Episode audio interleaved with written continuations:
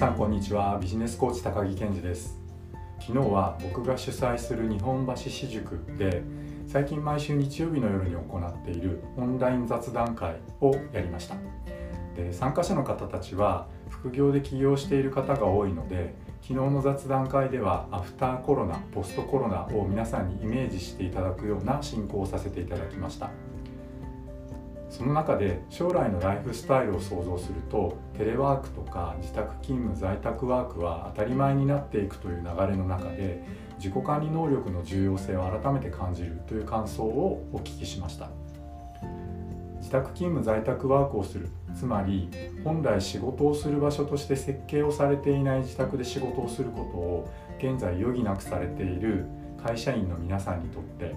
自宅で会社に出勤した時と同じパフォーマンスで仕事をこなしていくというのには自己管理をするということがとても重要だって皆さん感じているということですよね。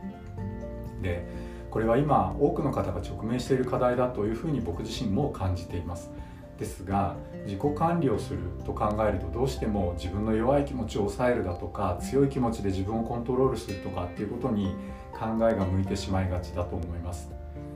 だけどこの強い気持ちを持って自己管理をするっていうことはとてもエネルギーがいることですでただでさえ日々刻々と変化する社会情勢の中で気持ちの安定感を保つということが難しいって感じている方もまあ、今多い中で強い気持ちを持つことそのものがちょっと難しかったりとか最初は強い気持ちを持って自己管理をすることができていても継続させるために強い気持ちを長続きさせるのはこれはどんな人にとってもなかなか難しいことだと思います。そしてそもそも自宅というリラックスをするための要素が多い環境で強い気持ちを持ち続けるのも簡単なことではないだろうというふうに感じます。今日は強い気持ちとか、まあ、いわゆる自立心みたいなものを必要としない自己管理とか行動を継続させるっていうことのための方法について考えていきたいと思います。このチャンネルでは週末企業副業経営ビジネスやライフスタイルの最適化につながる情報をお伝えしています。ご興味のある方は是非チャンネル登録よろしくお願いします。今日はリラックスが前提の環境である自宅での仕事。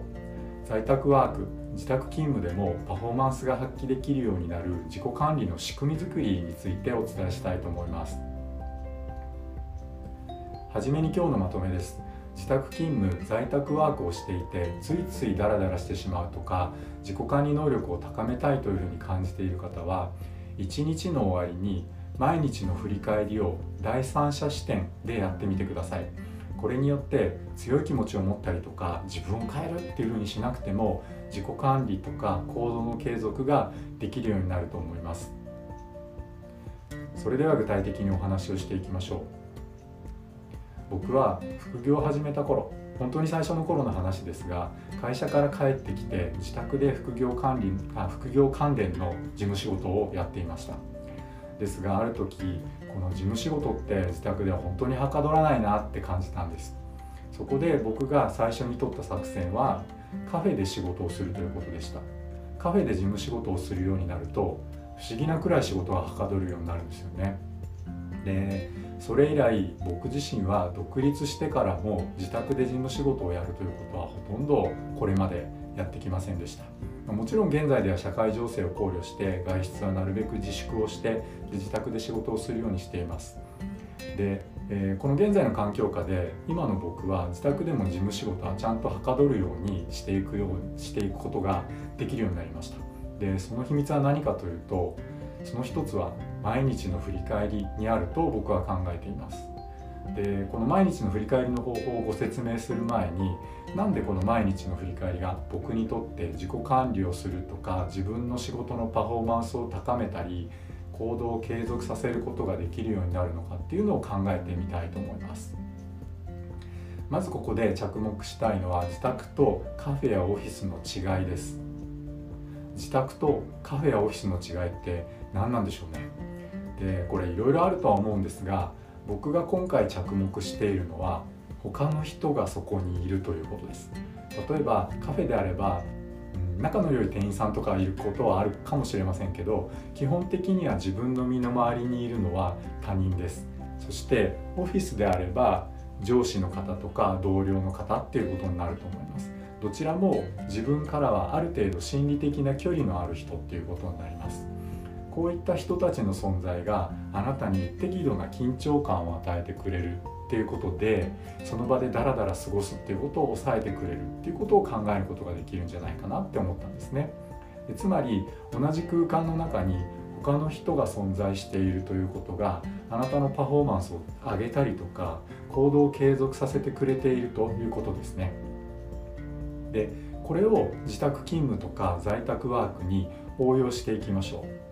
その方法として今日ご提案するのが毎日の振り返りです。でここで毎日の振り返りをやるときにはあなたは他の人としてあなた自身を見るというのがポイントです。そこで第三者日記という手法を取り入れると効果的だと考えました。それでは具体的なやり方です。今日ご提案する振り返りは1日の終わりにやってみましょう。用意するのはできるだけ大きめの紙ですね。A3 のコピー用紙とか、えー、こういったプロジェクトペーパーがおすすめです。そして消せないペンを1本でいいので用意してください。でまずは紙の一番左側にその日にこなしたタスクを書き出していきます。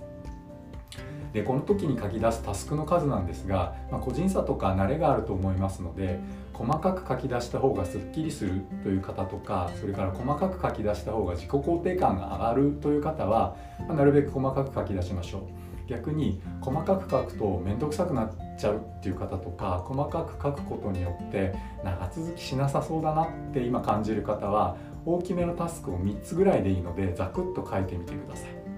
そして実際にタスクを書き出す時にタスクとタスクの間は少し行を空けて書くようにしておいてください。でタスクを書き出したらですね次にその日にご自身がこなしたタスクを振り返りながらそのタスクに取り組んだ時のあなたの感情とかそのタスクをやり終えた時のあなたの感情を第三者の位置に立って例えば彼女はこう感じたとか彼はこんな風に思ったっていう風に書き記してみてください。でこうすることであなたがその日一日こなした仕事を第三者の方が評価をしているっていうのに近い状態を作っていきます。でこれを毎日継続してみましょう。自宅勤務在宅ワークで集中して取り組まなくてはいけない時にだらっとしてしまいそうになったりちょっと気持ちが緩んできたなって思ったらその日の夜に振り返りをする時のもう一人のあなたを思い出してみてください。日中に仕事をしていて緊張感が切れた時にあ今日の振り返りで彼は途中で気持ちが緩んで投げ出したって書くの嫌だなって思う瞬間が自然と出てくるようになったらこの毎日の振り返りがうまくいってるって考えられると思います。こうすることで自宅で仕事をしながらもカフェとかオフィスで仕事をしているのと同じように他の人が身の回りにいる緊張感を再現することができるのでわざわざ強い気持ちを持ったりとか自分を変えるんだっていうふうにしなくても自己管理とか行動の継続っていうのができるようになるはずです。それでは今日のまとめです。自宅勤務在宅ワークをしていてついついダラダラしてしまうとか自己管理能力を高めたいっていうふうに感じている方は一日の終わりに毎日の振り返りを第三者視点でやってみてください。これによってわざわざ強い気持ちを持ったりとか自分を変えるっていうふうにしなくても自己管理とか行動の継続ができるようになると思います。自己管理とか行動の継続ができるようになりたいと思っている方は是非チャレンジしてみてください。それでは今日はここまでにしたいと思います。皆さん手洗いバランスのとれた食事質の良い睡眠を心がけて笑顔で頑張らずに頑張っていきましょう。それでは今日はここまでにしたいと思います今日も最後まで聞いていただいてありがとうございました。